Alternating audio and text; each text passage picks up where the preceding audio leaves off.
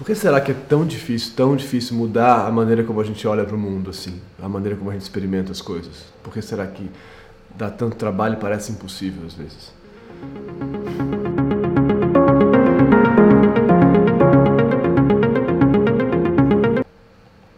É, pensando que a gente. A, a nossa maneira de olhar para as coisas foi treinada e aprendida ao longo de nossa vida inteira. E é terrível como ao longo da nossa vida o que a gente aprendeu foi a, a ideia que a gente ensina para as crianças. Eu me pego fazendo isso com o Martim, é muito terrível, de que você tem que ser resistente, resiliente e capaz de, de é, passar, passar por cima da sua, do seu sofrimento, né?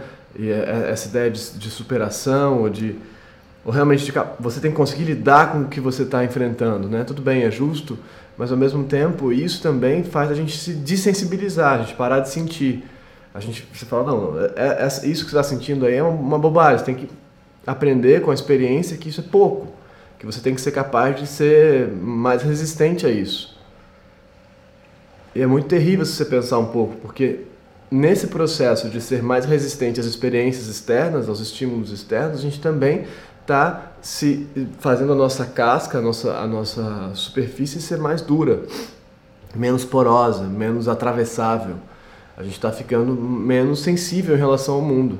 E aí, de repente, a gente se percebe fechado não, não percebendo, não conseguindo experimentar a beleza das coisas, a delicadeza das coisas, o tempo das coisas, porque a gente está fechado só, e só o que tem na gente é, é a vibração interna ansiosa ou, que, ou agressiva, ou quer que seja, porque a gente, como fecha para entrar, também fecha para sair, né?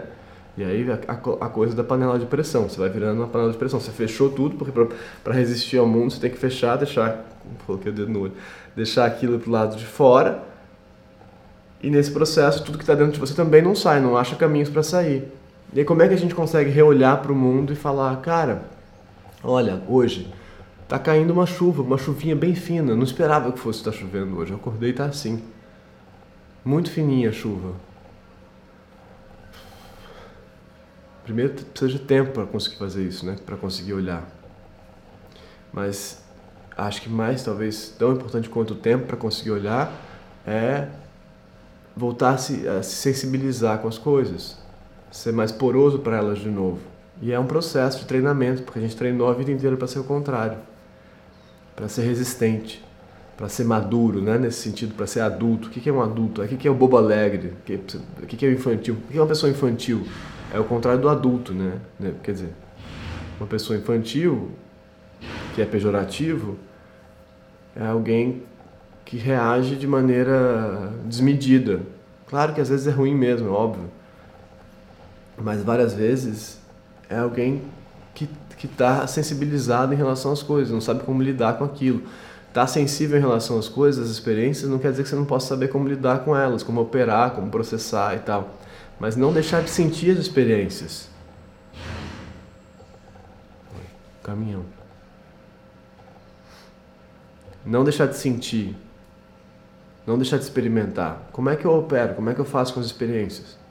Com o que está acontecendo comigo? Travar esse processo e amadurecer, ser uma pessoa mais cascuda, né? Com a casca, uma carapaça, quase uma espécie de tartaruga. A gente vai virando uma tartaruga, assim, que nada passa nem para frente, nem, nem para dentro, nem para fora. A gente tem que conseguir ir abrindo essa membrana de novo para ela respirar, eu acho. E é isso que eu estou tentando fazer aqui, eu fico me dando conta, comigo e com as pessoas que estão fazendo isso junto comigo. De tentar olhar para o mundo de novo, sei lá, né? de outro jeito. Que está aí, na verdade. Obrigado, gente. Até amanhã. Bom dia para vocês.